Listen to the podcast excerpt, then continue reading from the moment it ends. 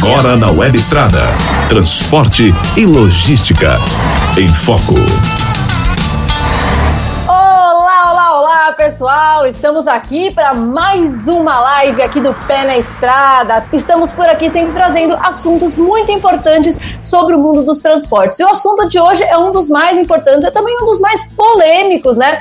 Do mundo do transporte. A gente convida você para vir com a gente hoje. O nosso assunto é qual é a importância do sindicato na vida do motorista, principalmente do motorista autônomo? Para falar sobre esse assunto, como sempre, Pedro Trucão, tudo bem? Oi, Paula. Eu sei que o bate-papo hoje vai ser muito interessante, muita gente vai chamar a atenção de muitas pessoas e é uma oportunidade boa para a gente passar para você que nos acompanha a importância de um sindicato, a importância de uma federação, de uma confederação, para você que não se sente representado. De repente, você pode tirar muitas conclusões do bate-papo de hoje. É isso aí, além de Trucão, ele também está sempre com a gente, nosso repórter Jaime Alves, tudo bem? Olá, Paula, tudo bem? Olá, Trucão, olá também para os nossos convidados, todo mundo que está já chegando aí, viu, Paula? Chegando e já comentando, com muitas perguntas. Vamos começar quente o debate aí, hein? É, hoje vai ser. Para começar então esse debate, a gente convidou é, três representantes de sindicatos e confederações para debaterem esse assunto com a gente. Você que está assistindo a partir de agora, fica convidado convidado a mandar a sua o seu recado, o, o, seu testemunho pelo nosso chat, pode ser pelo YouTube, pode ser pelo Instagram, pode ser pelo Facebook, e eles estão aqui, né, para responder essas perguntas. Queria primeiro chamar o Plínio Nestor, ele que é presidente do Síndico de TAC. Plínio, tudo bem? Tudo bem. Muito obrigada por estar com a gente aí nesse dia de hoje, por ter aceitado o nosso convite. A Vamos gente agradece. Também Legal. Vamos chamar também o Roberto Costa, ele que é presidente do Sindicando Mato Grosso. Roberto, tudo bom? Tudo bem, tudo muito bem. Estamos aí na expectativa. Legal, muito obrigada, viu, por aceitar aqui o nosso convite. E chamamos também agora o Dilmar Bueno, que é presidente da, C, da CNTA, que é a Confederação Nacional dos Transportadores Autônomos, também para compor aqui e ajudar a gente nessa discussão de hoje. Dilmar, tudo bom? Queria registrar inicialmente aqui e, e agradecer ao programa Pé na Estrada e a você, Paula, principalmente, e ao Pedro, que oportunizaram para os caminhoneiros e para nós, entidades sindicais representativas de caminhoneiro, essa live é tão importante é, que para muitos, de certa forma, é muito polêmico, mas eu acho que para nós é muito tranquilo pela história que tem de construção da representação sindical dos caminhoneiros autônomos. Então, eu acho que a gente tem muito a falar do trabalho que foi desenvolvido pelo período de 30 anos aí e que vocês estão nos oportunizando hoje, independente das perguntas que vierem, e nós estamos aqui com muito prazer e com toda a disposição para responder aos caminhoneiros que eu cumprimento a todos que estão nos prestigiando e acompanhando essa live através do programa Pé na Estrada. Maravilha, muito obrigada, Gilmar, por aceitar o nosso convite. E eu queria começar, a primeira pergunta eu queria fazer para o Gilmar, até para a gente entender. Existe sindicato, existe federação e existe confederação. Gilmar, você pode explicar para a gente qual é que é a diferença? Isso é, é muito importante, a representação sindical de qualquer categoria, seja ela é, empresarial, de empregados ou de autônomo, é constituído pela representação de sindicatos que conversam na base com a categoria, as federações que representam os sindicatos normalmente a nível estadual, cada estado tem uma federação, e a confederação que representa todas essas federações no contato direto e as suas aspirações que vêm lá da base para o sindicato, do sindicato para a federação e da federação para a confederação levar essas reivindicações e as necessidades da categoria em Brasília junto ao governo federal, principalmente dos caminhoneiros, que todo o contexto de discussão de caminhoneiro é a nível nacional a grande maioria do programa categoria, não é regional. Eu queria pedir, então, obrigada pela resposta, eu queria pedir para o Roberto, para ele falar um pouco como é que é ali a, o Sindican do Mato Grosso, como é que é a área, que área que vocês atuam, só para a gente co colocalizar cada um, todo mundo que está conversando com a gente hoje. O Sindican Mato Grosso é o seguinte, atua aqui praticamente no estado todo, entendeu? Nós temos aqui vários sindicatos, mas o que atua realmente de fato aqui somos nós. Nós atendemos aqui o autônomo, certo? Atendemos o motorista empregado e atendemos vários casos de empresa também. Os problemas são inúmeros. Hoje, por exemplo, de ontem para hoje surgiu um problema aqui, uma bucha sem tamanho aí. Igual mandei pro Pedro aí, olhar aí. Passou numa pasta de pedágio com o eixo erguido, eles alegaram lá que tinha que ter 15 centímetros, chamaram até a PRF para prender a senhora lá, certo? É uma caminhoneira filiada nossa aqui, entendeu? Então o que, é que nós vamos fazer? Eles chamam a PRF para amedrontar o motorista, para amedrontar, amedrontar o motorista e meter pressão em cima, e obrigaram ela a pagar foi na delegacia registrar um BO e não virou nada, entende? Então os problemas aqui do Mato Grosso são inúmeros problemas. Não é só isso aí não, tem um problema de carga, de descarga, de fila, de estadia e de troca de nota, que é a maior dor de cabeça para nós. Isso sem contar com as quebras que dá nessas balanças aí que roubam dos coitados aí na maior cara de pau. Então a gente está atento aqui, estamos muito bem atentos. nós temos aqui no sindicato em torno de 126 processos tramitando na justiça Processo físico tem vários, sem contar com os coletivos, processo grande. Para você ter uma ideia, para vocês terem uma ideia, que todo mundo está nos assistindo, nós temos um processo coletivo aqui que está tramitando na justiça há nove anos, desde 2011. E a empresa até hoje só jogando recurso em cima de recurso. Então, isso é uma situação que indigna qualquer um dirigente sindical, qualquer pessoa de livre e espontânea vontade. Indigna mesmo, porque é tanto recurso que você não sabe mais o que fazer, entende? Eles arrumam de tudo que é subterfúgio, mas só que não quer pagar o caminhoneiro.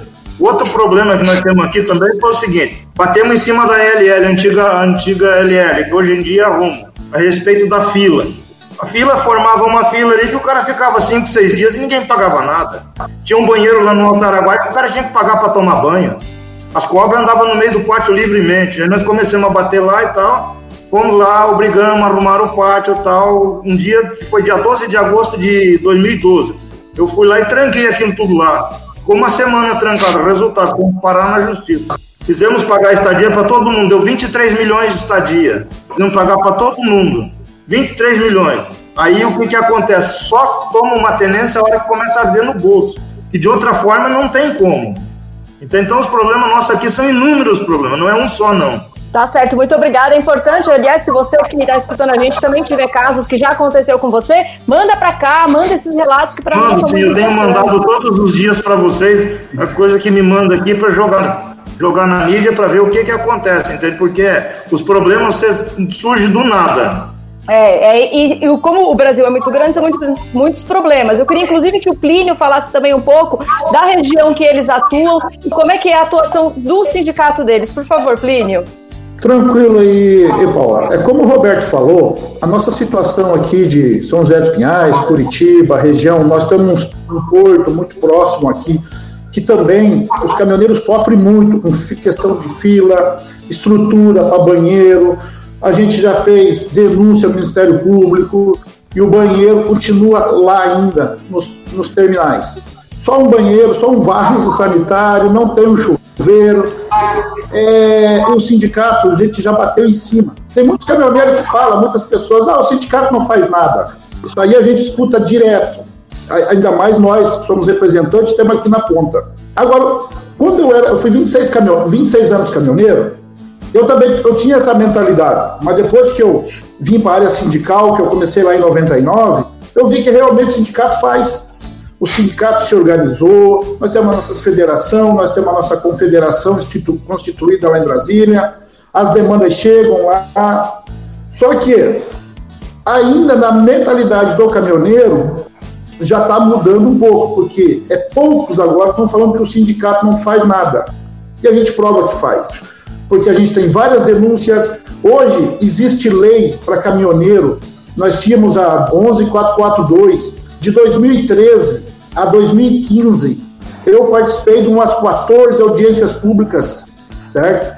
A nível nacional, aonde a gente mexeu na lei dos caminhoneiros. O sindicato foi lá, eu como representante fui lá, ajudei nas pautas e, e agora até uns dois meses atrás ela passou no STF, aonde a gente conseguiu o eixo levantado, a gente conseguiu melhorar as estadias dos caminhoneiros, aonde que de 2007 até em 2015, na mudança da lei, a estadia era um real a tonelada a hora, certo? O caminhoneiro ficava lá e, e era congelado.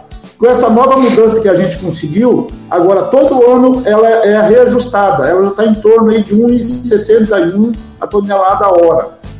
E cada ano ela aumenta um pouquinho.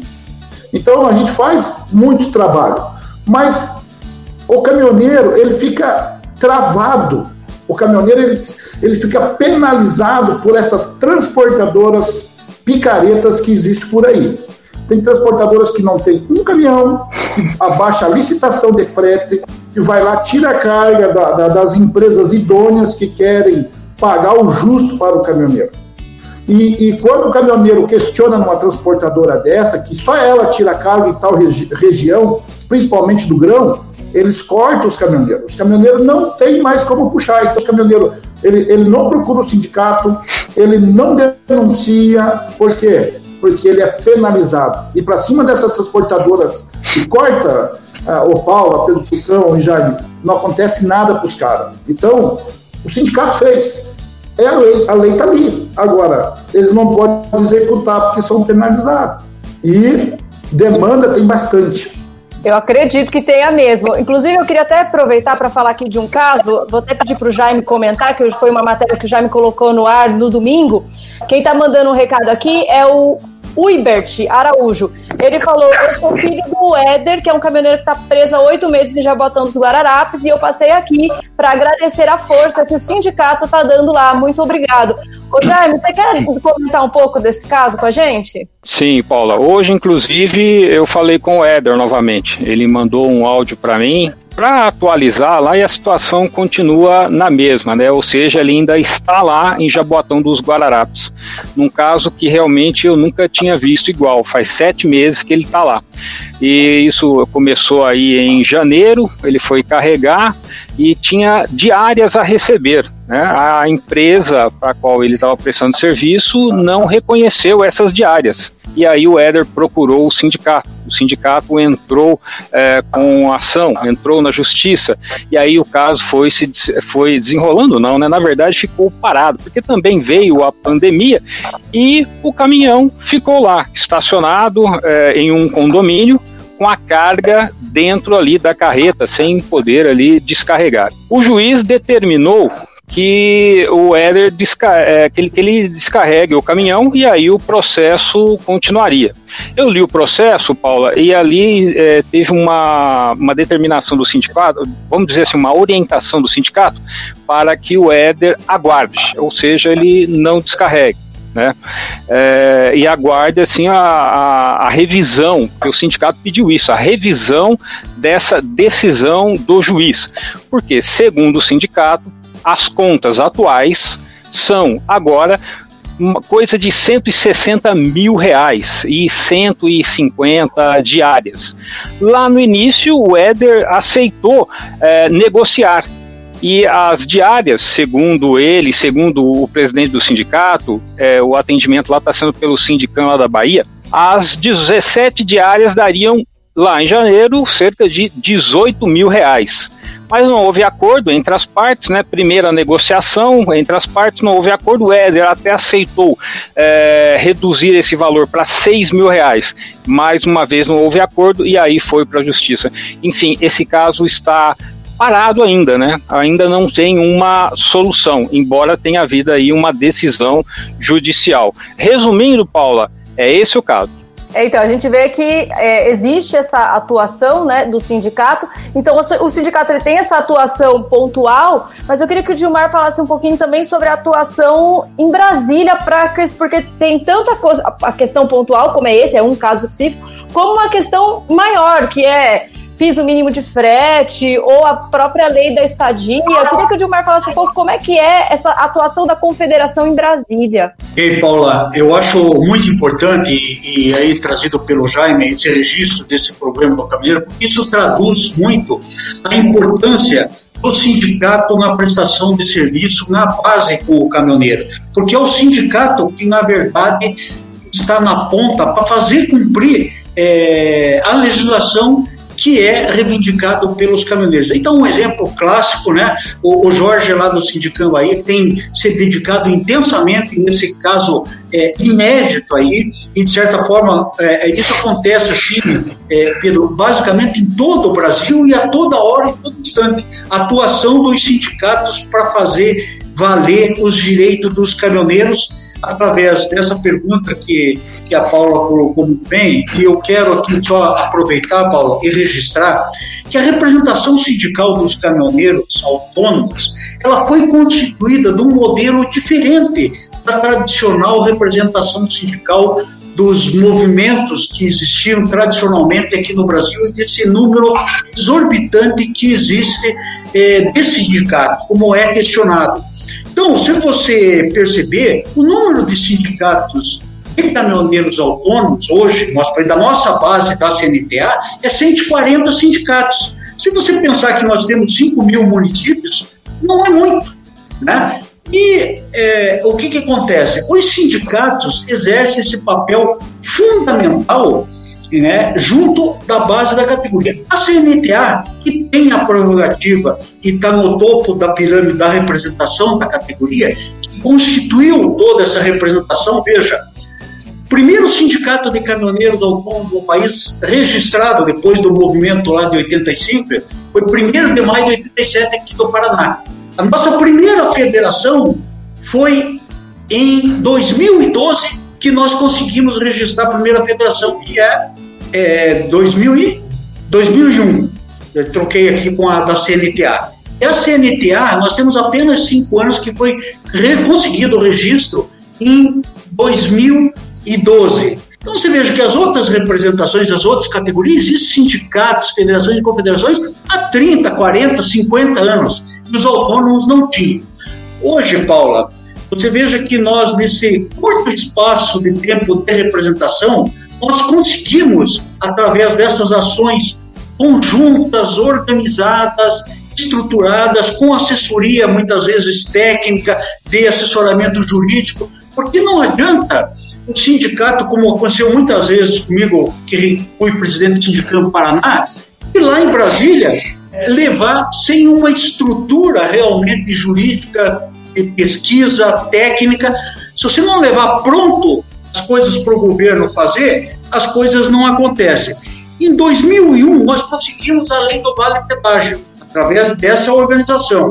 Em 2007, nós conseguimos isso que o Plínio citou, né, tão importante que acabou basicamente com as filas nos portos e nas áreas de descarregamento, as sacanagens com os caminhoneiros autônomos, que os caminhões eram feitos armazém, com a lei da estadia.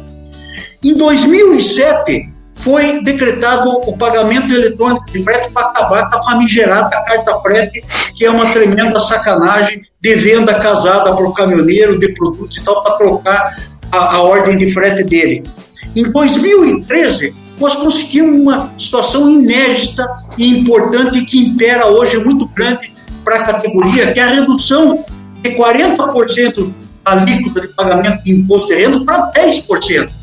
O que permite hoje o caminhoneiro registrar todos os fretes que ele, que ele, que ele faz e ele vai pagar minimamente é, 200, 300 reais anual. Se mais ou menos grosseiramente falando, se, se faturar aí 30, 40 mil reais de, de frete por mês. Então foi uma conquista muito importante. Em 2015, nós conseguimos né, o tempo de direção, né, que realmente é uma lei que vem preservar, em primeiro lugar, a vida de todos que usam a rodovia, porque caminhoneiros, principalmente empregados, estavam sendo assim demasiadamente é, é, desgastados, utilizados com excesso de carga de horário de trabalho.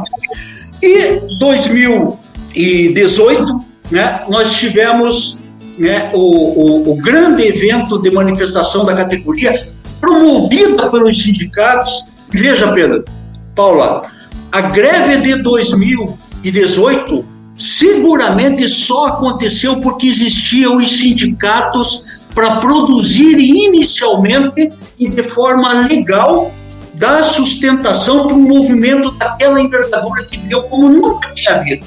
Só conseguiu porque os sindicatos seguiram a, as orientações, principalmente da CNTA, no sentido de promoverem as, as assembleias e de forma legal promoverem a, a paralisação. Tanto é que foi decretado legal a paralisação dos caminhoneiros. Então, só aconteceu a greve porque foi promovido inicialmente pelos sindicatos, organização sindical organizada e representativa legal dos caminhoneiros, senão não teria acontecido. E, por último, eu registro ainda em 2018 a isenção do pagamento do eixo suspenso, que foi já oriundo e decorrente do movimento de 2018, né, de maio de 2018, a isenção do pagamento do eixo suspenso do pedágio. Só essas questões aqui, Paulo, é, veja, ação direta da CNPA junto ao governo, de forma organizada, ouvindo a base, os sindicatos que conversam com os caminhoneiros, organizando através das federações e trabalhando aí tudo em conjunto em Brasília. Quando começou realmente né, a haver um reconhecimento da importância do trabalho da categoria no segmento do, do, do transporte é, do país e na economia de um modo geral do nosso país. Então, as atividades em Brasília, elas são intensas é, na representação, na atuação e totalmente constante, né? E as entidades precisam estar estruturadas, organizadas e unidas para ter essa resposta lá. Eu queria fazer uma pergunta aqui, primeiro para o Roberto é, do Mato Grosso, que falou agora há pouco a respeito do Mato Grosso. Mato Grosso é muito grande, uh, você tem algumas artérias principais, mas tem a porção de vias, né? Que é difíceis pra caramba, rodovias em chão, pontos complicados, o pessoal quebra lá no final onde, bom, enfim, é meio complexo para quem trabalha no Mato Grosso.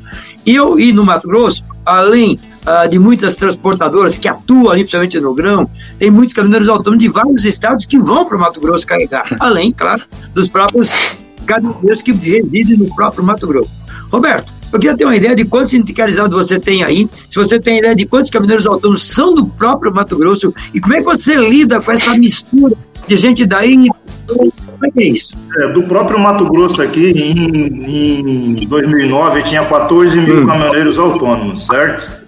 14 mil. Aí, desde dessa época para cá, eles foram se pejotizando, deve ter em torno de 7 ou 8 mil, uhum. não mais do que isso. Entende? Agora, você falou a questão das estradas. O problema das estradas do Mato Grosso é o seguinte: é uma catástrofe, que todo mundo sabe. Paga-se pedágio, a Rota do Oeste está aqui só roubando aqui, metendo a mão com gosto de gás, e não se tampa um buraco que você tem, para vocês terem ideia caminhão quebra, quebra, a gente entra na justiça cobrando, é, move processo, gasta dinheiro, não vira nada, porque esses processos duram a vida inteira e nunca termina, entendeu? Então, um problema seríssimo isso aí. E também temos outro problema sério também agora aqui, que é de posto fiscal. O posto fiscal criou esses, criou esses uh, o CTE, documento eletrônico e tal, PTT, PDPP e tal, para o cara não carimbar mais nota. Acontece que o cara chega lá na Barra do, lá no, no Alto Araguaia, quando ele vai entrar no Mato Grosso, no Alto Araguaia, ou no Rio Corrente, ou na Barra do Garça, ele vem de, de baixo do sul para entrar para cá, simplesmente o fiscal está com preguiça de carimbar a nota. Por quê? Porque ele não quer pegar o coronavírus. Sim, estou te falando. Aí o que é que faz? Manda o motorista passar direto. Quando o motorista passar direto, quando ele chega aqui em Cuiabá, na entrada aqui do, na entrada aqui da PRF, tem um posto ali desabilitado tal, que ele está ali só de tocaia. Eles pegam o cara e multam em 7.600 conto. Vê se tem cabimento um troço aí. Evasão de posto fiscal. Dá para você entender isso? Então os problemas são inúmeros. Só um complemento ainda, em cima da, da pergunta. É, você falou que tinha 14 mil em 2009, aí virou um, muita gente ficou no, como PJ e hoje tem 7 mil. Para vocês, o sindicato, o Plínio fica à vontade para responder também. É, quando essa mudança de autônomos para PJ vocês atuam junto com eles também? Vocês continuam tendo acesso pessoal? Muda completamente? Vocês perdem esse sindicalismo?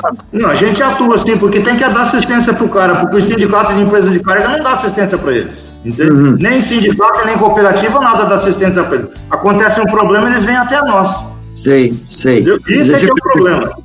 Para você, é isso? O que, que acontece quando o caminhoneiro vira PJ? Hoje existe o, o sistema do CIOT, certo? O CIOT é só para a cabeça do autônomo, só existe para o autônomo e não existe para a transportadora. Então, para eles agregar um caminhoneiro, que na nossa região tem muitos agregados, eles exigem que o cara abra um CNPJ para se escapar dessa fiscalização do CIOT. Aquela época a gente fez um movimento muito grande para ser CIOT para todos, aonde vem acabar com essa é, esse preconceito em cima da cabeça do autônomo, que sendo o CIOT para todos, não importa que se ali na porta da transportadora esteja um caminhoneiro autônomo ou um caminhoneiro CNPJ, entendeu? A carga, é, saindo o CIOT para todos, carrega qualquer um. E, e, e o que acontece? O, hoje tem dois ali. Um tem que fazer os impostos, os outros não precisa. Claro que eles vão pegar o que não precisa, aonde está, ainda está, aonde está faltando carga para nossos caminhoneiros autônomos. Né? Então, eu acho que a hora que liberar esse CIOT para todos, se eu estiver errado aí, Roberto, Gilmar, me corrija, é, isso aí vai melhorar para o caminhoneiro autônomo. Porque às vezes muita gente esquece, porque por causa do, desse sistema do CIOT, entendeu? Então, quando a pessoa vira CNPJ, a NTT não tem como fazer fiscalização em cima. Então, é essa uma burocracia muito grande, é isso que às vezes trava nós de, do caminhoneiro ter mais qualidade de vida. É que nem eu marquei algumas coisas aqui, o Paulo, Tucão. Eu peguei meu caminhão agora, eu sou um presidente de sindicato, né? E, e eu faço viagem de caminhão. Eu vivo na estrada. E realmente, hoje, um frete daqui para São Paulo, gente, não sobra 250 reais. Não sobra. Isso aí eu provei. É, é, é, você chega em São Paulo e tem que vazio tá um absurdo. E daí você pega um CTE, tá lá um frete 3 mil, o frete 3,700, um frete bom. Agora, espaço para o caminhoneiro, 1.200. Então, isso aí, eu acho que nós temos que continuar. No, na, eu sei que o piso mínimo está lá no STF, nós temos que lutar para acabar com o tal de retorno. O que mata a gente é o tal de retorno. O pouquinho que sobra para você ir, você tem que gastar para poder voltar. E se você não gastar, você não chega. Eu, tenho, eu acho, é, se o STF, que está lá na mão deles hoje, não é, não é governo, é o STF, né, que nossa parte jurídica maior, se eles da constitucional, o Petrucão, isso daí vai, vai alinhar a vida do caminhoneiro. Eu sei que a tabela hoje piso que está lá não vai contentar, mas aos pouquinhos, com ela sendo constitucional, ela vai melhorar, ela vai subir, porque lá dentro da lei tem um gatilho. Se subir 10% do combustível, sobe o piso mínimo de frete. E cada seis meses ela tem que ser atualizada. Daí o Dilmar ali. Então, uh, outra coisa que eu já bati em cima, já falei com o pessoal lá em Brasília também, é sobre uma resolução 701 é, o que, que fala essa, essa, resolução? É sobre carregar sucata. Antigamente, nós, carrega, nós carregava nas graneleiras, eu ia muito para Goiânia, ali pra, uh, e carregava do, de, Go, de Goiânia para o Rio de Janeiro, eu carregava na minha graneleira sucata granel. Depois que saiu essa resolução de 2017, acabou, a gente não pode mais pegar carga. Agora, pode carregar uma caçamba. Uma, isso que eu não entendo. Por que, que fizeram isso? Tiraram as cargas dos caminhoneiros autônomos colocaram na caçamba. Lá para descarregar é no imã, não é na caçamba não vai bascular, é no imã que descarrega. E, e, e nas lateral tem a e, em cima vai a tela. Então acho que tem que rever essa, essa resolução 701 para que volte os caminhoneiros poder carregar, que vai melhorar. Também umas questões aqui que eu coloquei, pátio de posto de combustível, Paulo, Trucão. Nós temos, é, a gente escuta muita muita coisa dos caminhoneiros, e como eu sou um caminhoneiro nativo ainda, que eu viajo, você para num pátio de postos, você é ameaçado até de morte, de riscar o teu caminhão se você não pagar para dormir. Eu acho que, que vocês da mídia tinham que ir para cima é, da, da, da, dessas questões. Por quê? Se eu parei meu caminhão lá num pátio de combustível, eu gastei, eu almocei, ou eu jantei, ou eu é, tomei algum refrigerante, eu gastei lá dentro, ou eu gastei no auto, na, na, na auto elétrica, se eu gastei no borracheiro para arrumar meu pneu, calma aí, eu já estou contribuindo para aquele posto. Então, para que ele cobrar? Para que ele cobrar o meu banho, cobrar o meu pernoite ali?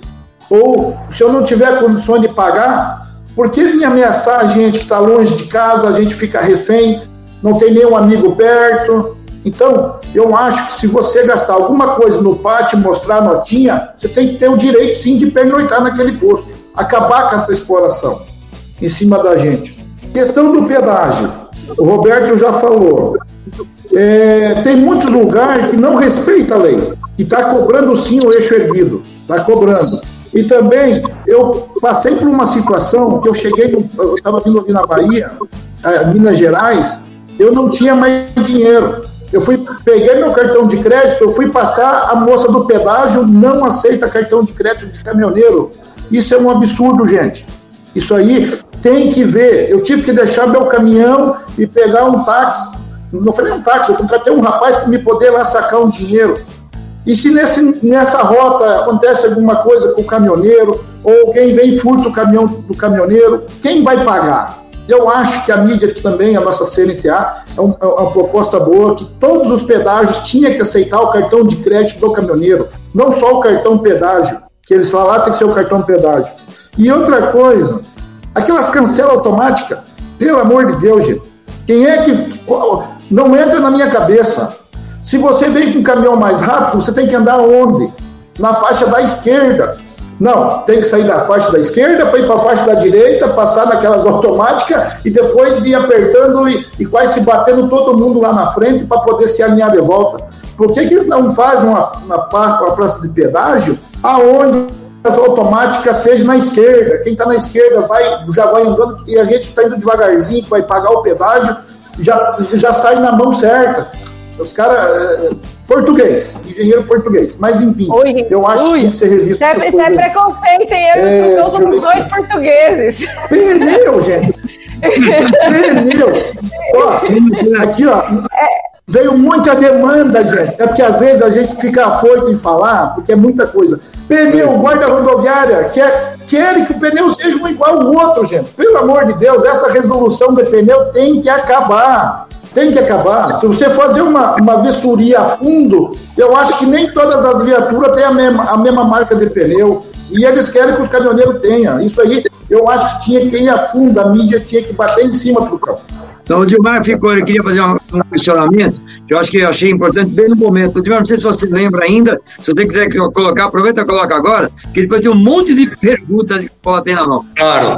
Vamos, vamos tentar aí realmente atender a expectativa do pessoal que está prestigiando a nossa live e tem perguntas a fazer, é, Plínio e Roberto. Vamos tentar reduzir as nossas respostas mais aí, para contribuir mais aí com, com todo mundo que está nos assistindo aí. Mas isso que você falou da questão dos lotes, eu quero só dar uma contribuição aqui, é, Plínio, que essa questão dos lotes a CNPA trabalhou e deixou definido com o MINFRA, que já está publicado o CIOT para todos, a, a resolução 5.862, é, do dia 6 de 1 de do 2020, o CIOT para todos. A única coisa, o, o MINFRA é, se obrigou a, a deixar isso suspenso a aplicação dessa resolução por conta da pandemia, porque existe uma série de situações para ser corrigida e botar em prática o CIOTS para todos, mas já está aprovado através dessa resolução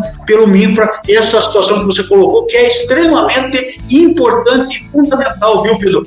Para que os caminhoneiros é, eles começam a ser desprestigiados na contratação exatamente por essa burocracia que existe, esse excesso de documentos que existe na exigência de contratação de caminhoneiro. Então eles vão assim, ao longo de, do, do, do, tempo aí, da contratação, sendo desprestigiado porque tem uma demanda de muita burocracia para ele e para as empresas não tem nenhuma. Então nós estamos buscando é, é, equivaler isso e é por isso que é a questão do CIOG.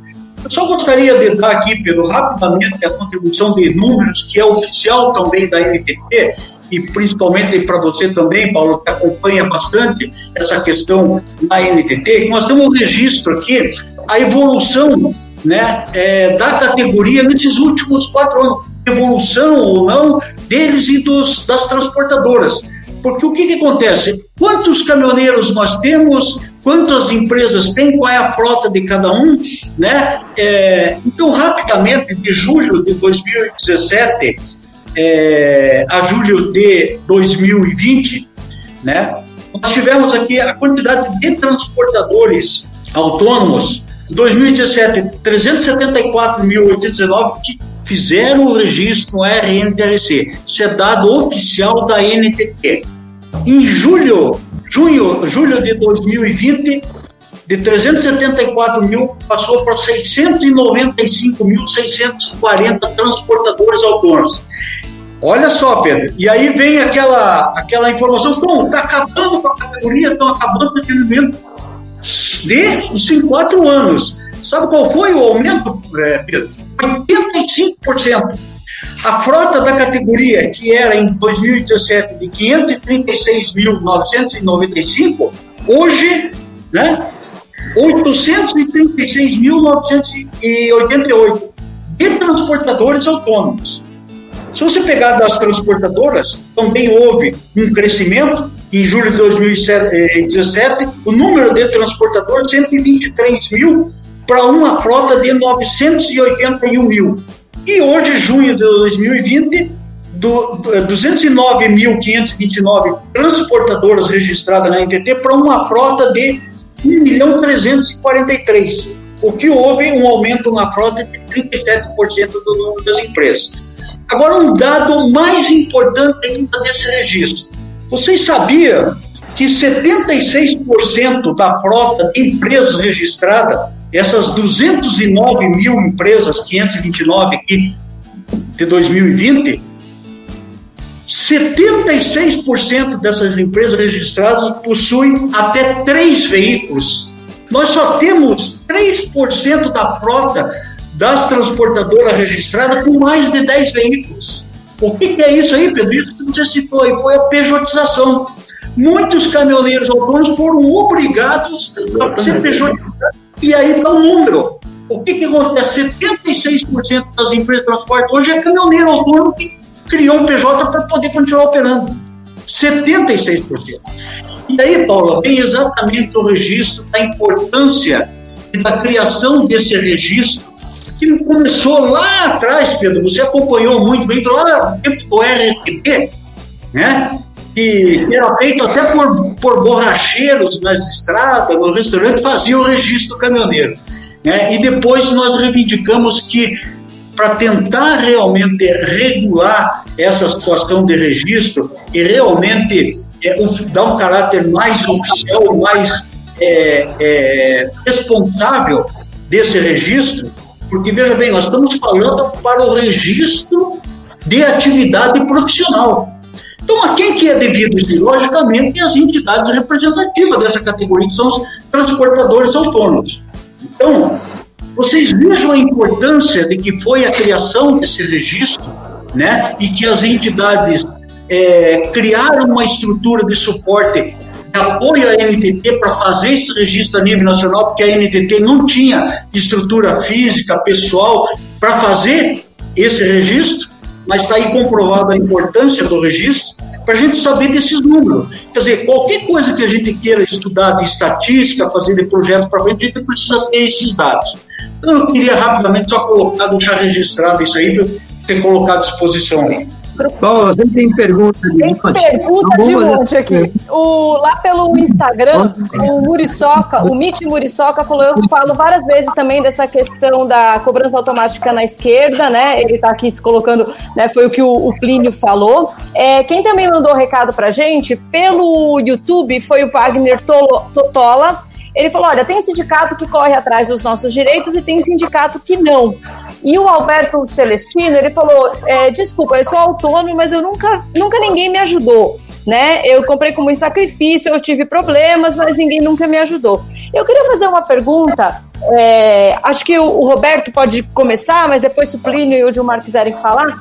É assim, não só acho, talvez, para o motorista de caminhão, mas para toda categoria que tem um sindicato que lhe representa, falta a gente procurar o sindicato, procurar essa ajuda?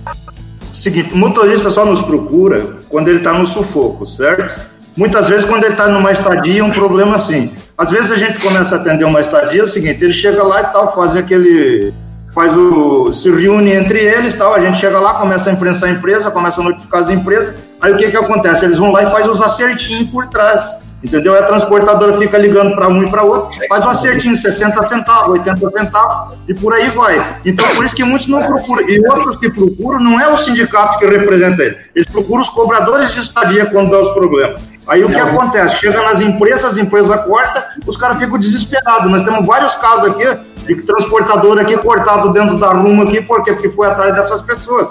Entende? Então, quando a gente vai lá atender ele, já vai com suporte, já vai com advogado, já vai calçado, dar toda a assistência que ele precisa. Isso tomando todo o cuidado para ele não ser penalizado, não sofrer nenhum tipo de penalidade. Entende? Esse é que é o grande problema.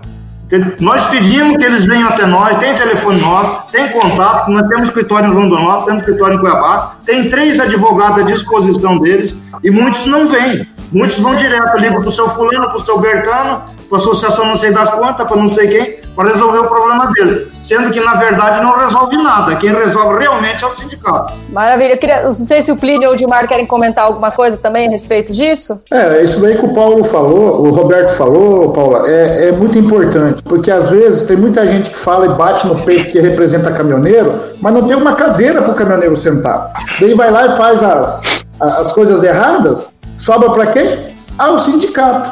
Ah, o sindicato.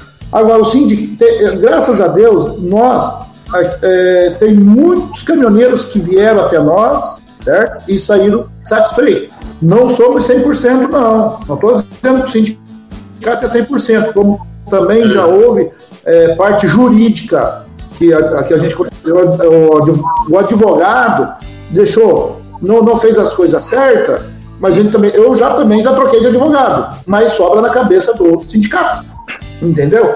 Então, resumindo, tudo que vem de errado lá fora, há o sindicato. Tem, hoje, hoje eu estava na questão conversando com os caminhoneiros a respeito aí de, de, de, dessa tal de cabotagem aí que a gente viu, né, que foi sancionada aí no projeto e tal.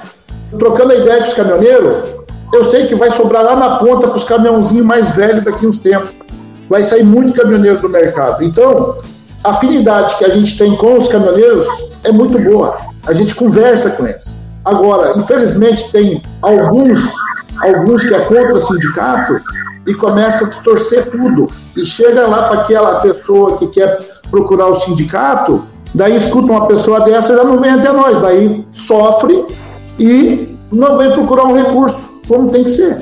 Queria só aproveitar para falar um, um, recadinho aqui da a Lucena. Ela falou, não, é, é ele, desculpa. Ele falou: eu tô cortado de várias empresas. O meu sindicato disse que não pode ajudar.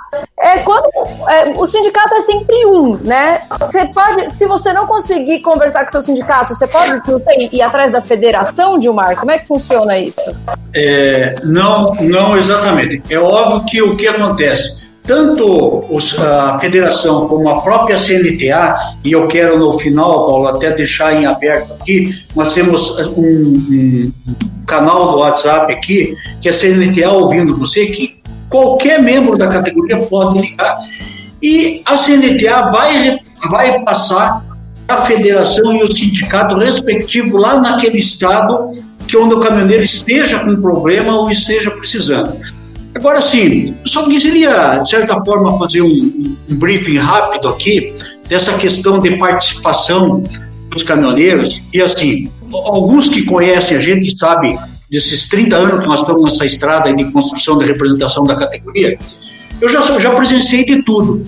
E a categoria, historicamente, e, e eu não, não discrimino é, o pensamento deles e a atuação, porque realmente a vida do caminhoneiro aquele bate e volta dele. Às vezes ele está na cidade dele e ele não está em casa, ele só vai em casa para dormir. Dá um beijinho na mulher, nas crianças, outro dia tem que carregar o caminhão, tem que ir na oficina carregar, tem que viajar. O coitado do cara, a vida dele é aquele tapetão preto, preto na frente e os problemas que surgem para ele poder exercer a atividade. E ele é muito, né, Paulo, aquilo que você falou, ele realmente é muito desinformado, porque a gente realmente tem uma dificuldade, né, hoje sim, de uma forma mais dinâmica, através aí dessas redes de comunicações sociais e tal, de, de expandir aí as informações importantes para a categoria. Mas algum tempo atrás, quando nós começamos, realmente não tinha, basicamente material impresso, que é muito oneroso e tal. Mas o caminhoneiro, do modo geral, ele tem assim, uma percepção de ir no sindicato quando ele precisa. Só quando ele está com um problema. Fora disso, ele não vê o sindicato de forma preventiva, que deveria ser. O sindicato é como se fosse um seguro para ele. Ele vai pagar ali uma contribuiçãozinha mínima em relação, se você comparar até outras classes aí de empregados, né, do histórico que a gente tem do que os sindicatos cobram em caminhoneiro, como mensalidade para prestar um serviço, para estar lá com, com um advogado, para ir lá nos locais onde tem problema, para atender telefone a cobrar, para mover ação judicial e para representar a categoria como um todo. O valor é realmente é ínfimo para manter essa estrutura. E os caminhoneiros não vêem de forma preventiva o sindicato, né? Para quando ele tiver um problema, ele está afiliado e não precisa pagar o sindicato para representar ele. Ele já está afiliado. Então, isso é uma cultura, né? como eu falei no início, a representação sindical dos caminhoneiros ainda está gatinhando. Nós temos muita coisa a evoluir, certamente temos que lapidar aí a atuação de muitos sindicatos, de muitos representantes. Você veja um exemplo clássico aí, o Plínio. O Plínio é presidente de um sindicato de São José, algo extremamente atuante, sempre está aqui nos problemas de Paranaguá. E onde é que ele estava aí essa semana? na boleia do caminhão. Por quê? Porque ele precisa ter a sustentação dele, que o sindicato não remunera ele para ficar lá brigando pelos direitos e defesa da categoria. Como é que faz isso? Como é que você constitui e muda um clube de serviço? O que, que você coloca onde? O caminhoneiro chega num sindicato, primeira coisa que ele pergunta, o que, que tem de benefício? O que, que o sindicato dá? O que, que o sindicato faz? O que, que é? Os benefícios que ele quer. Tanto de atendimento, de prestação de serviço. É um clube de prestação de serviço. Agora, como é que a mágica do presidente do sindicato criar essa estrutura, esses benefícios, colocar na frente sem ter receita? Como é que ele faz essa mágica? Então, é realmente assim, e eu, particularmente, faço uma, um reconhecimento legítimo aqui é, dos representantes de caminhoneiros dos sindicatos, porque eles exercem um papel de super-herói dos heróis da estrada. Porque além de conduzir o sindicato, manter vivo para poder tomando lá, os caras têm que pegar ainda o caminhão e ir para a estrada para poder sobreviver. Então, realmente é muito difícil e nós vamos ter que, ao longo do tempo, mudar essa, essa situação aí. Queria só aproveitar que o William Alves falou: nós caminhoneiros não procuramos nos informar, por isso nós sofremos tanto com descaso, medo de ser cortado, medo da, né, e aí a gente acaba se calando. Então eu queria deixar esse, né, essa mensagem do William que tem a ver com o que a gente está falando. Jaime, você dando continuidade aí a, a, esse debate, né, da importância do, de participação do sindicato, realmente o Dilmar falou uma palavra agora aí, mágica. Não existe mágica. Se a categoria não fortalecer o sindicato, não se sindicalizar, não estar presente, realmente o sindicato não tem como é, ser forte, né, e atua, como a gente está vendo aí, como vocês falaram, com a, as armas que tem, né. São vários os problemas, o Plínio no início falou ali de dois que me chamaram a atenção, ele falou de estrutura de banheiro, né, Plínio? Se você quiser ver um banheiro muito bonitinho, faço um convite aqui para você e para todo mundo que está nos assistindo agora. Domingo que vem, no Pé na Estrada, tem uma reportagem nossa que mostra aí a situação de um banheiro aí que uma caminhoneira foi obrigada a usar em plena pandemia. Outra coisa que o Plínio falou, medo.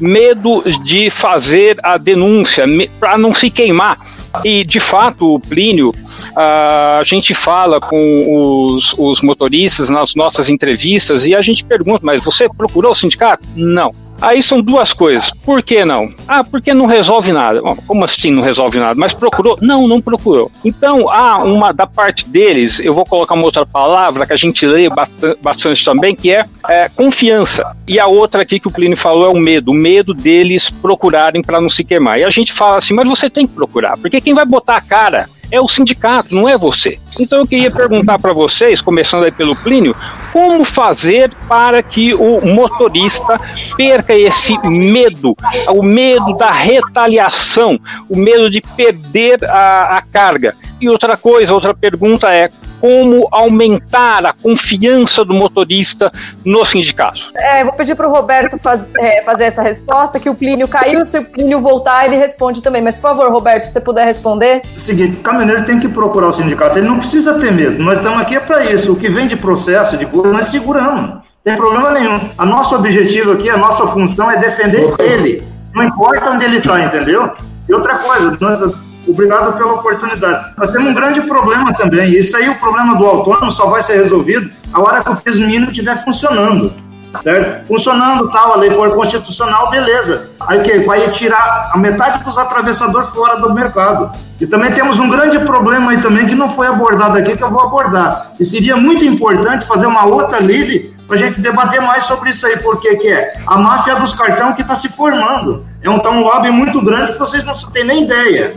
Estão reclamando do registro da NTT, o lobby dos cartão, de Jesus amado, toma o dinheiro do cara na maior cara de pau. Vocês não sabem nem a fortuna que estão tomando desses caras nos postos. Entendeu? Então, quer dizer, tirou de um lado, vai tirar de um lado e tomar do outro, mas vai tomar de braçada. Entende? Então é um troço violento isso aí. Tá certo. Obrigada. Eu queria pedir pro Plínio também falar então sobre isso, sobre essa como fazer para atrair o caminhoneiro, né? Olha, Paula, é, quando acontece isso lá no começo, quando eu iniciei com o sindicato, vários caminhoneiros eram cortados e eu não tinha como resolver esse problema. Mas com o passar do tempo, eu aprendi, certo? Então, quando o caminhoneiro é cortado, eu, exatamente eu já ligo pro proprietário da empresa se ele não voltar a carregar aquela pessoa devido a ter chamado o sindicato, essa, é, é, é, essa transportadora está colocando essa pessoa contra o sindicato. Eu já vou logo na, na, na, na jugular do cara. Ainda falo assim: olha, meu amigo, o senhor pode cortar 50 caminhoneiros, o sindicato o senhor não vai cortar. O senhor quer deixar um contra represária com a gente, agora daqui para frente o caminhoneiro não vai mais fazer acordo com a sua empresa, que sempre eles querem fazer acordo, com o valor baixo da lei. Agora, por causa do seu João lá que foi cortado, daqui para frente, com o sindicato que eu represento, não existe mais acordo. O senhor vai ter que pagar na lei. E não adianta chamar a polícia, porque isso é um desacordo comercial entre as partes. É só um oficial de justiça com uma liminar para fazer o caminhoneiro descarregar. O senhor quer encarar, quer continuar a briga com o sindicato? Ah, não, então eu vou chamar o seu João para carregar de volta. Mas isso é porque ele sabe que é um sindicato. Quando, quando envolve uma associação, que a associação não é para ver direito de caminhoneiro e nem cooperativa também não é para direito de caminhoneiro, eles se aproveitam, cortam e, e, e jogam a culpa em cima do sindicato. Entendeu? Então é, é, isso que eu, que eu sempre faço. Tá o Isaías falou: nossa, muito esclarecedor esse bate-papo. O Luiz Nunes também falou: muito boa essa live. E o Emílio Zé da Bota Caminhoneira, ele falou assim: Eu sou filiado ao Sindicato de Guarulhos e toda vez que eu precisei eu fui atendido. Trucão, você queria fazer uma colocação? Primeiro, complementar o que o Roberto falou, eh, respondendo a pergunta do Jaime, quando se trata do medo, eh, eu estou nesse trabalho há um bom tempo, a gente tem convivido desde quando começou, até o, Dilmar lembrou um pouco aí, quando era ainda caminhoneiro com o sindicato que era junto com taxista, com as coisas malucas, mas mesmo naquela fase, no andar todo esse caminho, eu também sempre senti isso como jornalista, que muitos caminhoneiros assim, ah, eu não sou representado, eu não sou representado, eu tenho medo, o pessoal não representa, o pessoal quer ter em cima da gente, vocês devem estar mais careca do que ouvir essas coisas. E aí, fica uma coisa no ar. E eu coloco no programa sempre, nós somos mídia, mídia, a gente coloca o que está acontecendo no ar, o que está acontecendo no mercado, a gente coloca para que pessoa, as pessoas. E eu tenho colocado muito o seguinte: se você não é sindicalizado, se você não faz parte do sindicato, você não pode reclamar. Você só pode reclamar se você faz parte do sindicato. Se o seu sindicato não funciona, é uma outra coisa. Você, como sindicalizado, você tem que lutar para que ele funcione. Se ele não funciona, porque tem lá um presidente, você não acredita nele, coisa do gênero, você tem que fazer um movimento para que se troque esse presidente, se esse for o caso, e a maioria pensa igual. Senão, não adianta. Agora, não adianta dizendo, olha, ninguém me faz, ninguém faz nada, ninguém representa, como o Jorge falou, você é ligado a qual sindicato? Não nenhum, porque ninguém presta, ou coisa do gênero. Aí fica uma pergunta muito vocês devem ter isso o tempo todo sendo martelado na cabeça. Tem uma resposta rápida para isso, como o João falou, para buscar a confiança desse pessoal. Eu vou colocar primeiro para vocês que são sindicalistas, e depois eu passo pro, pro, a mesma pergunta para o Dilmar, que ele está lá em cima já na confederação, que eu acho que deve ver a mesma coisa. Roberto, Plínio e Dilmar, por gentileza. Bom, o motorista tem que nos procurar, tem que filiar, certo? Ele tem que entender que é o seguinte, que o sindicato não pertence a nós, e sim a categoria que a gente representa. Entendeu? Quem é a categoria? Ele mesmo, ele a, ele, o, transportador em geral, todos eles representam a categoria. Eles é que são os donos do sindicato, não é os dirigentes. Isso é que eles têm que fazer, tem que vir para o sindicato, se filiar, fazer parte, participar de, de assembleia, de eleição, de tudo que tiver dentro do sindicato. Porque o sindicato tem que se fortalecer. fortalecer. Fortalecer como? Não é tomando dinheiro dele, é vindo para dentro e ajudando. Tem tanta tarefa para a gente fazer que eles não têm nem ideia, entende? Então tem que vir para o sindicato, tem que se fortalecer, parar de procurar os, os beira de esquina, despachante, todos esse tipo de gente aí que só quer só tomar o dinheiro deles e não resolve nada. Porque os problemas, quando acontecem, de onde é que vem? Vem pulando e bertando. Aí chega lá no posto fiscal, fiscal prende ele. Coloca uma multa nele, multa ele 7.600 conto. Ele vai recorrer a quem? Entendeu? Esse aqui é o problema. Aí nós mandamos um advogado lá tal, não cobramos nada dele sem nenhum custo. Sem custo nenhum. Tudo de graça. Ele ainda não, muitos ainda não tá bom. Pô, ele tem que também fazer uma consciência, pô, tem que vir, fortalecer, participar, ser mais participativo. E outra coisa, aprender a cobrar as coisas também. Isso aí. Plínio, você pode também, como é que você acha pode resolver isso? Olha, de uma forma assim mais transparente da parte de todos os sindicatos, né? A gente chamar eles para reunião. Eu ainda tenho uma afinidade muito grande porque quando eu chego num posto de gasolina com meu caminhão de combustível ou no, numa agência de carga, eu estava no Rodoshop agora na, na, agência do Edelso aí, de um grande amigo da gente, é, e eu converso com os caminhoneiros, explico para o caminhoneiro. Eu falo a importância de um sindicato na vida do caminhoneiro. Então, eu, é, dessa maneira, a gente vai conseguindo trazer eles para o nosso lado, entendeu? Porque eu falo, o senhor pode pegar toda a documentação que o senhor fez o frete, ficou para. O senhor vai na frente do juiz, tá? Se o juiz falar para o senhor que não tem nenhum direito, o sindicato não fez nada. Agora, se o senhor pegar todos os documentos, eu tenho certeza que o senhor vai ser atendido pelo juiz e o juiz vai dizer assim: ah, o senhor tem direito aqui, foi o sindicato que fez por você. Não foi associação, não foi cooperativa. Então, o senhor chega na sua cidade, converse com o presidente do sindicato. E é assim eu estou fazendo. E graças a Deus está dando, tá dando resultado. Que uns três, quatro já me ligaram, ah, para vim falar aqui com o pessoal. E aqui na minha cidade, graças a Deus, eu, eu converso com o pessoal, tenho peito aberto, eu vou em qualquer oficina, qualquer, qualquer lugar, o pessoal começa a xingar. Eu falo assim, gente, calma aí, o sindicato estava lá, cadê vocês? E daí eu acho que o caminho é assim, mais diálogo com o caminhoneiro e explicar transparência que é um sindicato para ele. Eu acho que assim a gente vai conquistar, é, é, resgatar a imagem do sindicato. Porque até entanto, a gente sabe que pouca coisa chegou para ele, que foi a lei. Mas como ele tem medo de ser penalizado, ele não bota, ele, ele, não, ele não vai exercer isso daí. Eu só quero deixar frisado uma coisinha aqui, que é a última coisa que eu anotei aqui. nós temos um grande problema na nossa estrada, com essas transportadoras, é sobre saldo de frete. Aonde o caminhoneiro finaliza, passa a foto do WhatsApp para a transportadora e eles ainda querem que o cara mande por correio, tempo de espera para receber um saldo de frete. Isso aí também está prejudicando seríssimo a nossa categoria. Eu acho que isso tinha que ser registro e o caminhoneiro, no fato, como na, perante um juiz, uma foto, WhatsApp, uma mensagem já é como prova, eu acho que as empresas já têm que pagar imediato o caminhoneiro quando ele finaliza seu trabalho, manda uma foto lá dos canhotos assinados e depois manda lá para a pessoa, mas ele tem que fazer o pagamento imediato, ele já finalizou seu problema. Esses dias atrás, o Valplínio falou aí do saldo de frete, eu fui cobrar uma empresa aí, chegou lá, o cara puxou um revólver para mim, me ameaçando. Nossa. Entendeu? Aqui é de Cuiabá, tô te falando para você, ué me ameaçando. Eu segurei no cano da arma e falei, tomei o revólver da mão dele, soquei no meio da cara dele. Ameaçando. Ali, ó, fui lá na delegacia e registrei um BO contra esse palhaço aí, entendeu? Respondendo a pergunta da menina aí da Riquelme, Riquelme ali, ó. O sindicato pensa assim, desta forma que eu penso. Pelo menos nós aqui pensamos. Nosso objetivo é defender motorista. Motorista. E nunca empresa. Empresa que se lasque, porque ele contrata quem ele quer. E o motorista precisa do serviço. Queria até deixar falar que o, o Emílio falou assim: é, ele falou, Trucão, eu não concordo com a sua opinião, o transportador autônomo tem o direito de cobrar as entidades sindicais, independentemente de ser filiado ou não, porque a gente paga. Agora, não paga mais, agora só paga se for filiado, né?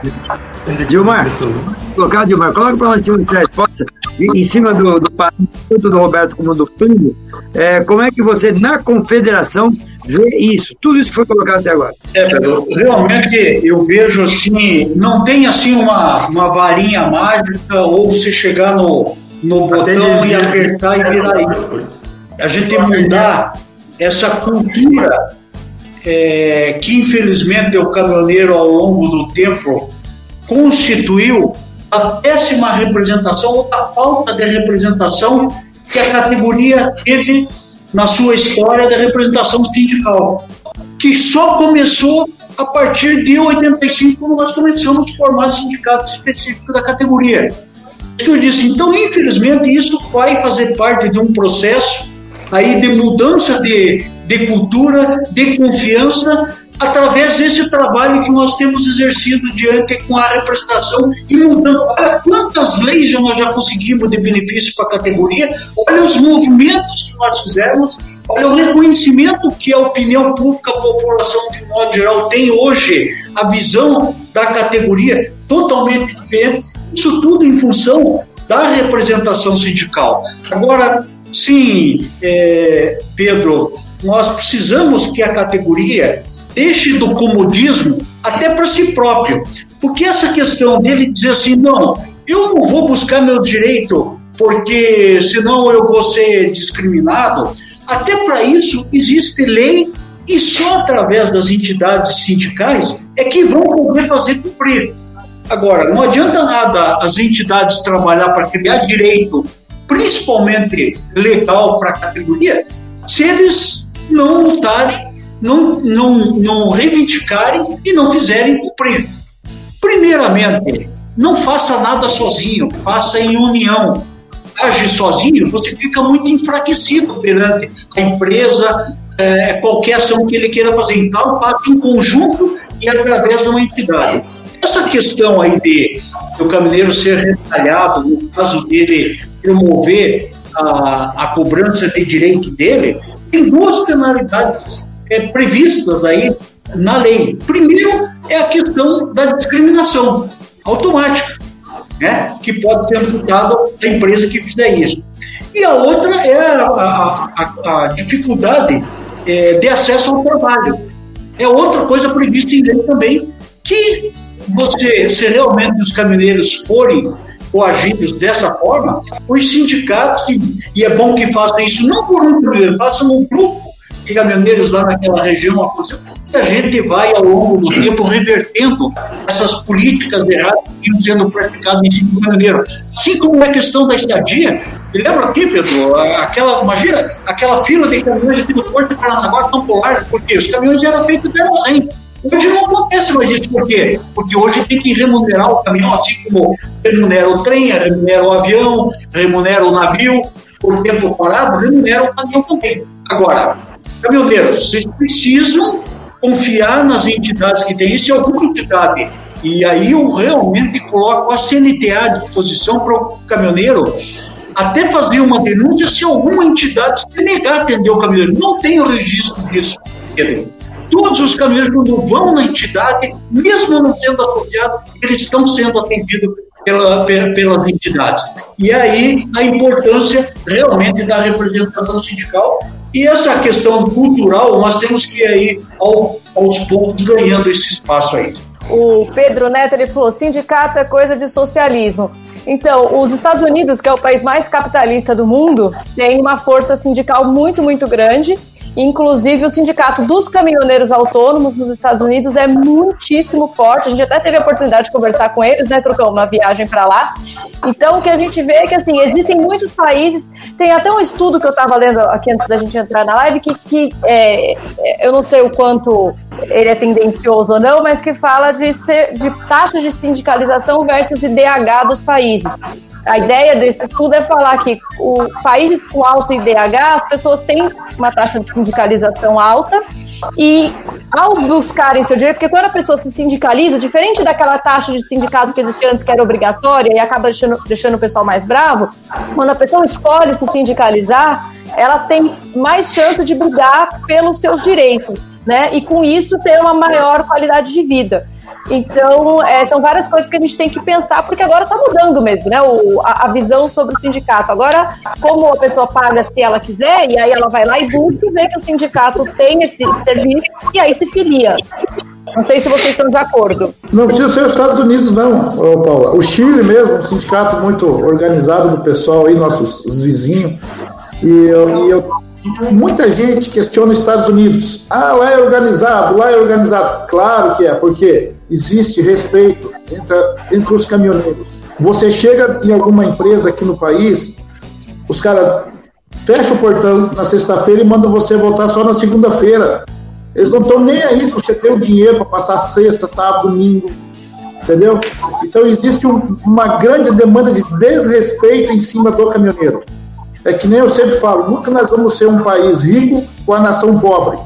Então, se começar a vir de, de dentro para fora, das empresas, respeitando principalmente o pilar, que é o caminhoneiro que faz tudo girar, eu acho que a gente vai, vai se tornar um país de primeiro mundo no transporte a gente tem um grande potencial. Tá, e... só, alguém me mandou aqui e falou: Paulo, o que, que é IDH? Você falou que o IDH é alto? Desculpa, IDH é o Índice de Desenvolvimento Humano. Então é o que o pessoal né, diz que aumenta o índice de desenvolvimento com países que têm um alto índice de sindicalização, porque a pessoa participa mais das decisões sobre a categoria dela. Porque se as empresas respeitassem as leis que os sindicatos fizeram, nós já estava a, a, a, outra, já, já estava em outro patamar do transporte. Eles não respeitam, não tem, não tem represário. Daí estamos aí. Deixa eu colocar uma pergunta rapidinho.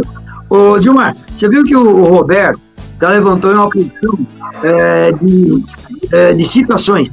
Ele tem aí uma porção de demandas. São as demandas que acontecem no sindicato do Mato Grosso. O Plínio também já colocou uma porção de demandas, como muitos sindicatos colocam muitas demandas que chegam para eles, eles tentam resolver, ou resolvem, resolvem em muitos casos, através do que ele tem ali, mas tem casos que eles não conseguem resolver, que está em outro patamar. Eu acredito que esse patamar envolve a política, envolve ministérios, secretarias, bom, enfim.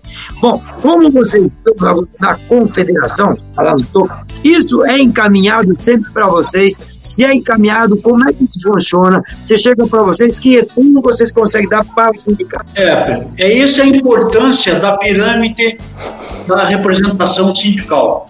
Como eu disse, né, já o sindicato trabalha na base com a categoria ouvindo lá os problemas. Ele, o problema foge da condição dele poder resolver regionalmente, localmente, ele passa isso para a federação e a federação né, é, leva isso para a confederação, que junto com as outras confederações vão gestionar daí em Brasília mudança de lei, se for o caso, ou mudança de regulamento, ou uma posição das instituições eh, governamentais pertinentes àquela discussão.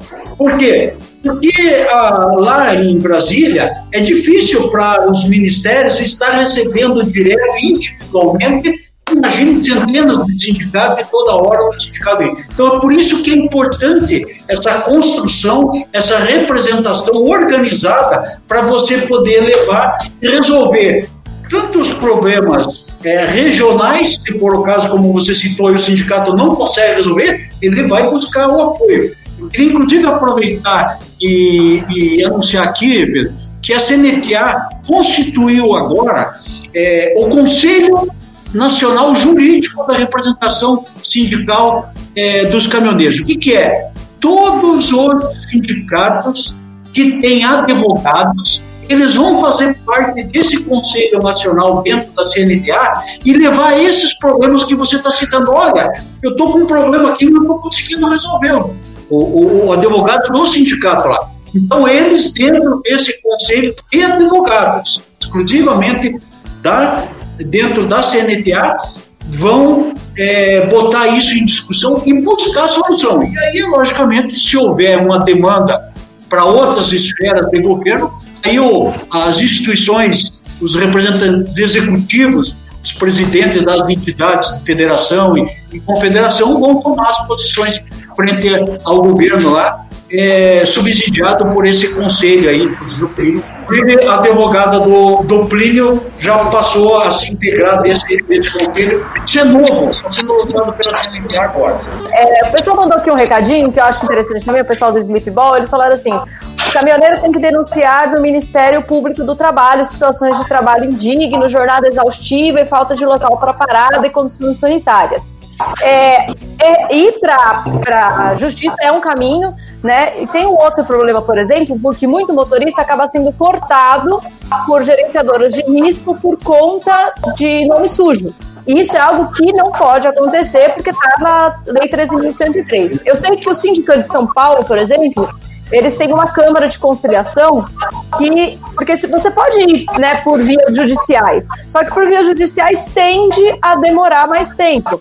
Muitas vezes, daqui de São Paulo, por exemplo, eu sei que eles costumam 95% dos casos eles resolvem em até 72 horas, 96 horas. Então, assim, é muito mais rápido do que ir pela justiça, né? Inclusive, se, eh, teve até alguém que perguntou que, que ele né, que ele estava com esse problema. Eu sei que o pessoal do Sindicato de São Paulo também está atendendo isso.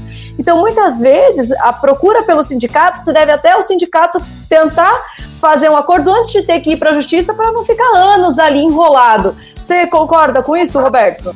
Sim, sim. Concordo. Seguinte, mais uma vez eu vou dizer, o caminhoneiro tem que procurar o sindicato, ele tem que se filiar, tem que se fortalecer. Não adianta ele ficar só de nos grupinhos e tal, mandando mensagem, isso aí não resolve não. Tem que ir para dentro da entidade. A entidade tem apoio, tem suporte para dar assistência que ele precisa, entendeu? Então isso é que a gente tem, porque vai numa fila dessa daí, você precisa ver o que, que esses caras fazem com esses coitados nessas empresas. Você precisa ver, vem um dia no Mato Grosso pra você ver só. É tanta palhaçada, tanta coisa que eles criam que você não tem ideia. E outra coisa, eles cobram o seguro dos caras aí, tem um sinistro no veículo, eles contam integral, tem uma quebra de 5%, ele passa por cima, desconta integral. Faltou a mercadoria no caminhão, o motorista é um ladrão, certo? Se passa a mercadoria, simplesmente é o seguinte, ele levou de graça, ninguém ressarce ele nada. Então os problemas são inúmeros, é inúmeros, inúmeros problemas. Entende? Então, assim, o que, é que acontece? A Câmara tem que se filiar dentro do sindicato, tem que vir para dentro, fazer parte, exigir, cobrar, acompanhar o trabalho que é feito. Isso que ele tem que fazer. Por quê? Porque aí a entidade vai ser forte, vai ter força. Simplesmente somos diretores. Diretores, acabou o nosso mandato, se quiser continuar, faz uma chapa. Se não quiser continuar, vai embora. Isso é que eles têm que entender. E outra coisa, não temos salário, somos voluntários. O Dilmar falou aí, ó, eu tenho uma receita aqui em dois escritórios de 14 mil reais por mês. Eu tenho mil pontos na conta do sindicato, abro para quem quiser ver. Tem que me virar para poder pagar. Tá certo. É, não é fácil. Não é fácil, Paulo, a gente manter o sindicato aberto, as portas, como tem que ser, e atender. Que nem o Dilmar falou ali, às vezes a gente tem que pegar o caminhão e, e dar uma, uma ajudadinha aí. Aqui, aqui no sindicato, eu tenho muita reclamação ali do Porto de Paranaguá. E eu já conversei com o pessoal lá, antigamente tinha problema de crachá. Você vê, coisas simples que fazem uma diferença lá na ponta. Antigamente, caminhoneiro tinha que ter um. É, ainda existe, ele tem que ter um crachá provisório definitivo. Então, os caminhoneiros que chegavam de fora, ali na TCP, no terminal aqui de Paranaguá, os caras chegavam, deixavam o caminhão na fila, ia lá fazer esse crachá provisório e quando voltava tinha sido assaltado o caminhão, a, a, o pessoal pedindo. É, é, era, era vergonhoso, porque às vezes estava chovendo de madrugada, 24 horas, fila. Então, eu conversando com um rapaz lá, daí ele falou assim: Plínio, então você me manda por e-mail o nome dos caminhoneiros para fazer o crachá. E até hoje eu mando para eles, eles fazem o crachá, é, definitivo para o caminhoneiro. Então, agora o caminhoneiro chega, ele já tem o crachá dele, não precisa mais descer do caminhão, ele vai ter no final da fila, entra para dentro e tem. Mas também tem umas restrições que é meio esquisita. Meio esquisito, porque o caminhoneiro às vezes tira o chapéu, lá dentro não tem banheiro, não tem estrutura, o cara chega cansado da viagem já entra, e daí o cara é cortado. Tem caminhoneiro aí que já está cortado até 2050, gente. Tem coisas boas e coisas ruins para a gente ainda a, a acertar mas a demanda ainda está muito mais forte do medo do que perder o medo de chegar até o sindicato. O Rivaldo tá mandando uma pergunta aqui pelo Facebook. Ele falou: o caminhoneiro fica várias horas e dias para descarregar. Mas aí, para quem que quer reclamar? Então, eu acho que era bacana só descrever, de, de gente deixar claro, então, o que é isso. Para carregar ou descarregar, ou para qualquer problema que o caminhoneiro tenha tenha na, na, no dia a dia dele, ele tem que buscar o sindicato para o sindicato brigar por ele, para ele não precisar ir lá botar a cara. Não é isso mesmo, Roberto? É isso aí, tem que procurar nós e não querer tomar nenhuma fazer nada na porta das empresas porque eles cortam ele na hora, entendeu? O que, que a gente faz? Aconselha eles a ficar calmo, manter a calma e traz os problemas para nós. Se for um caso isolado, ele tira cópia dos documentos, a gente aciona na justiça, cobra igual. Demora um pouquinho mais, mas cobra-se igual. Quando é bastante caminhoneiro, ele vai lá trancar a porta da empresa e faz pagar na mala, entendeu? Agora, quando é um cara só, é diferente. Aí tira a cópia do documento, traz para nós, a gente move uma ação e cobra judicial, cobra o valor da lei cheia. E outra coisa, tô vendo o cara falar aqui do vale pedágio. Vale pedágio está aí, ó. Essa semana mesmo eu pedi para não trazer os documentos aqui para nós, para nós cobrar um vale pedágio para ele. O cara não trouxe, não trouxe, entendeu? Fico com medo, aquilo que eu falei, fico com medo de represália. Traz o documento, a gente vai lá, cobra, vai receber um frete a mais em cima, mais a estadia que eles não pagaram para ele. Entendeu? Então tem que procurar nós, não tem boca não. Nós estamos aqui é para isso para resolver os problemas deles. Só vou pedir para o Dilmar, então, falar, porque o Rafael Bianchi ele tá, mandou vários recados aqui, eu acho que ele perdeu o começo da live, e quando a gente falou do Ciote, eu só queria que você explicasse, então, Dilmar, como é que tá o Ciote para todos, só para o pessoal que, que perdeu o começo da live. O Ciote está suspenso por conta da pandemia. Já houve aprovação pelo MINFRA do Ciote para todos. É, essa aprovação foi janeiro desse ano, está aprovada. A única coisa foi suspensa por do MINFRA, porque para colocar em prática a estrutura toda da NPT e tal, é, é, por conta da pandemia, não foi suspenso. Então já está aprovado o CIOT para tudo, deve entrar em funcionamento logo após aí a pandemia. Eu quero rapidamente aqui, Paulo, aproveitando aí essa, essa questão que você levantou, muito importante, as gerenciadoras de risco não podem vetar né, o carregamento do caminhoneiro. Isso é um ato já previsto em lei de ato discriminatório. Então, de forma nenhuma não pode haver. Se o caminhoneiro for procurar a entidade, vai ser promovido uma ação e certamente ele vai ganhar uma indenização por isso. Eu gostaria também de anunciar aqui também que também junto à Associação Nacional da, das Empresas de, de Pagamento Eletrônico de Frete, a ANTEF, também está sendo proposto pela CNTA uma Câmara de Conciliação para discussão, que existe um, um, uma discussão enorme da, da, política praticada por algumas empresas de pagamento eletrônico eh, de frete errada, cobrança é, indevida, é, saldo de frete, é isso que o Primo falou aí, não, não consegue é, chegar no posto e, e, receber o saldo do frete. Então, o que, que acontece? Para isso, essa crama de conciliação está sendo proposta pela CNTA para a Ampef e nós acreditamos que vamos dar uma solução e uma agilização na resposta de todos esses problemas que estão acontecendo com os caminhoneiros lá na, estrada. Essa é só a informação que eu queria passar. Obrigado. Ô Gilmar, é, até vou dizer, você respondeu quanto mais rápido para mim, melhor. Que é uma coisa, o, o Roberto acabou de colocar aí, uma coisa que é muito importante, eu acho fundamental, Plínio deve ver a mesma coisa, e deve ver a mesma coisa a maioria dos sindicatos hoje. Para viver está difícil. Já acabou de falar. Eu tenho faturamento de 14 contos, tenho mil reais aqui, alguma coisa assim. E eu sei que muita gente vive isso. Então hoje o sindicato não tem muita taxa, a porção de entrada que não tem mais, o número de sindicalistas sindicalizados vem aumentando, PJ vai aumentando, vai diminuindo do outro lado, enfim, vai diminuindo. Eu sei que a confederação está numa batalha muito forte para tentar buscar parte do dinheiro que é arrecadado em cada transportador, em cada transporte feito no Brasil pelo autônomo que vai para a CNT, que é a Confederação Nacional de Transporte. Eu sei que vocês estão tentando buscar isso para que reverta tudo que o transportador autônomo transportou, isso transforme numa taxa para a confederação que vai para todos os sindicatos. Como é que está isso? Se eu estou enganado, me corrija. Não, Pedro, você não está enganado, não mas você veja que isso faz parte exatamente da falta de representação que a categoria teve. Os problemas deles estão tão profundos, tão difíceis né, de serem resolvidos, e nós precisamos, estamos aí numa luta assim é, frenética. Né? A CNTA, embora seja um neném ainda, mas com uma demanda extensa de problemas profundos que a categoria tem e nós estamos sim encarando e demandando todo a, a, a, essa expectativa e essa mudança que nós precisamos reverter ao longo do tempo que foi constituído. Os sindicatos, basicamente, Pedro, eles sobrevivem hoje da contribuição dos seus associados, que normalmente é um número muito pequeno, independente se o sindicato é bom ou ruim, o, o número de participação como associados é muito pequeno. A, a outra ressalva que ele tem é através exatamente da demanda que os próprios caminhoneiros têm e que aí acabam remunerando o sindicato na hora. Né, ou por recebimento de saldo de frete, ou por questão de estadia, que acabam dando uma contribuição percentual lá de 10%, normalmente é dado aos sindicatos, dessa atuação para fazer valer o direito dele lá e o caminhoneiro receber os seus valores.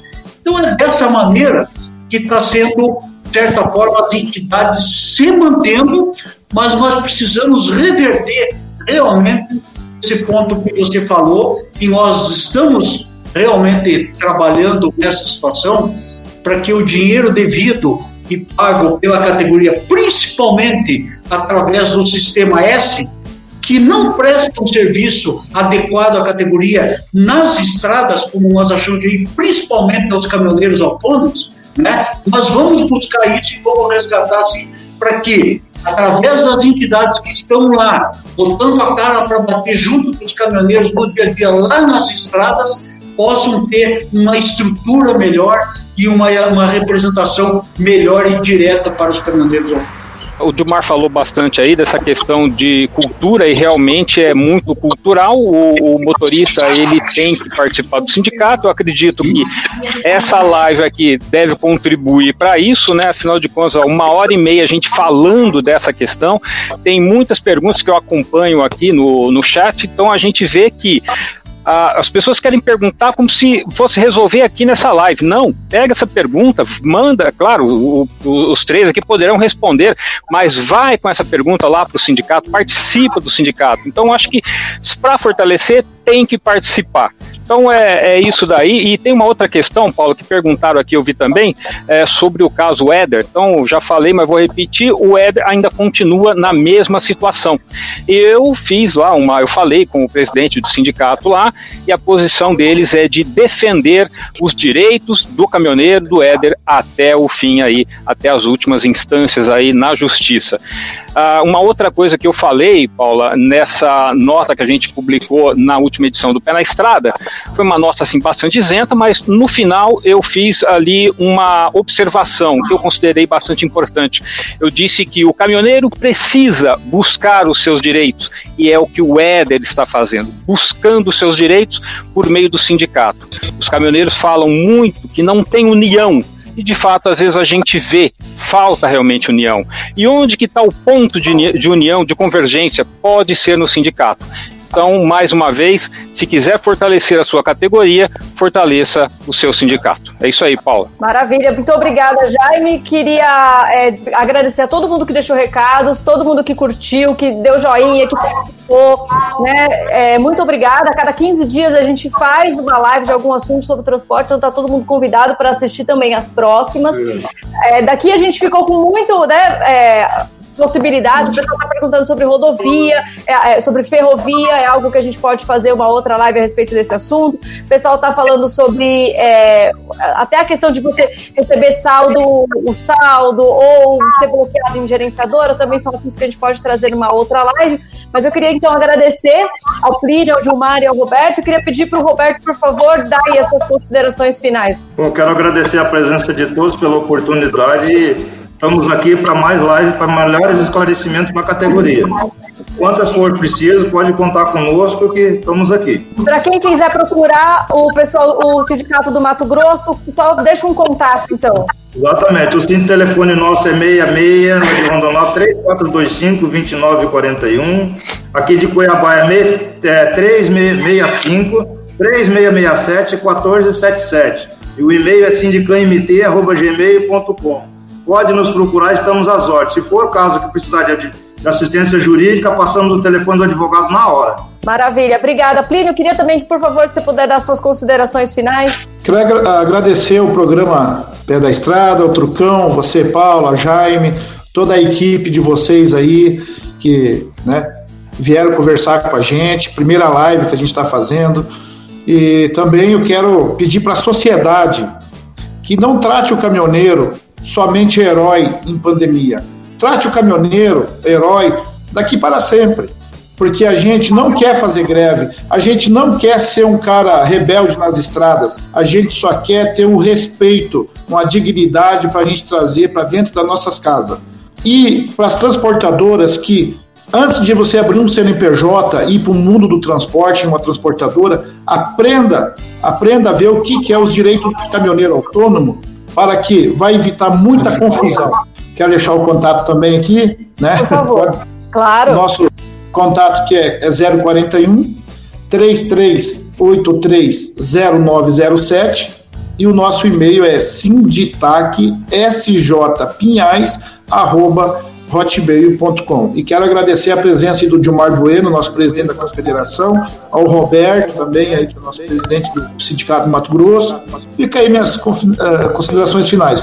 Obrigado. E até Maravilha. a próxima. Até a próxima. Muito obrigada, Plínio. Né? E eu queria pedir então para o Dilmar dar suas considerações também. Paulo, muito obrigado. Quero novamente aqui parabenizar o programa Pé na Estrada através de você, Paula, do Pedro e do Jaime aí, que acompanhando esse caso é, real de caminhoneiro lá sendo atendido por sindicato, acho que é, um, é uma grande contribuição de vocês, exatamente esse tema tão polêmico, né? E muito difícil para nós é, estarmos discutindo é, com a categoria. Então, acho que ajudou muito a esclarecer muita coisa para a categoria. E eu quero aqui, Paulo, aproveitar a oportunidade é, também de divulgar é, que a CNTA já criou o Guia do Caminhoneiro, que é uma cartilha de respostas a uma série de perguntas, porque os caminhoneiros, na maioria, às vezes eles não sabem do seu direito. Muitas vezes eles são penalizados, é, às vezes até por, por, por ação da própria uh, polícia rodoviária, uh, alguma dúvida se isso é devido ou não. Então, foi criada uma cartilha que está no site da CNTA, que eu queria aqui disponibilizar, www.cnta.org.br tem essa cartilha, tem o, o endereço e o telefone e nome dos presidentes de todos os sindicatos que participam desse guarda-chuva de representação da CNTA. Você tem ainda um canal é, de WhatsApp CNTA ouvindo você, que é através do telefone 41 99171 3641. Então, caminhoneiro de qualquer parte do país pode falar direto com a confederação, colocar o seu problema e vai ajudar a resolver. Ou através do e-mail comunicação cnta.org.br.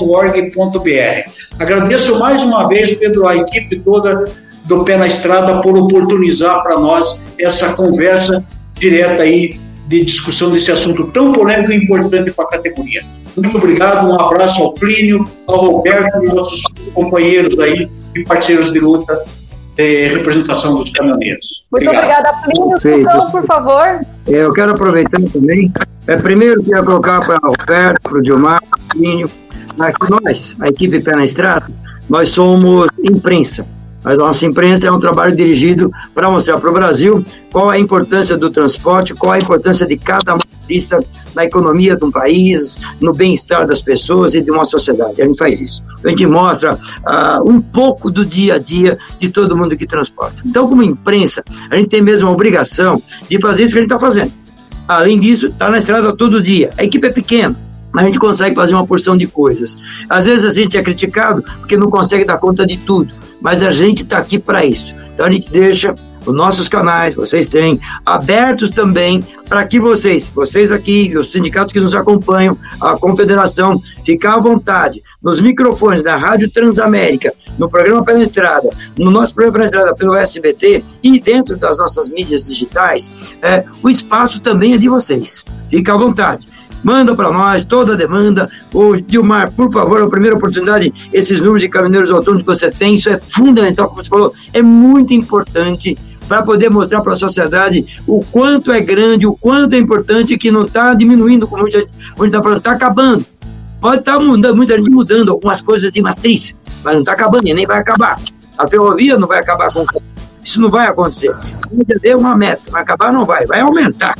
O Brasil vai crescer muito então, o que eu quero é agradecer vocês, colocar à disposição. Quando tiver um mal-estar acontecendo, por gentileza, traz para a gente. No que a gente puder ajudar, tornar público, a gente vai fazer. A gente está aqui para isso. Eu estou aqui, Paula Toco está aí, Jaime Alves, toda a nossa equipe tem uma equipe muito boa e essa equipe está justamente focada nisso. Essa é a nossa visão, essa é a nossa filosofia. Então, fiquem à vontade e muito obrigado por participar com a gente nessa live. Obrigado. Queria agradecer todo mundo e pra, agradecer principalmente você que ficou com a gente nessas quase duas horas aí de conversa. Daqui duas semanas, então, a gente está de volta com outro assunto importante para o mundo do transporte. Obrigado para todo mundo. Tchau, tchau. Transporte e logística.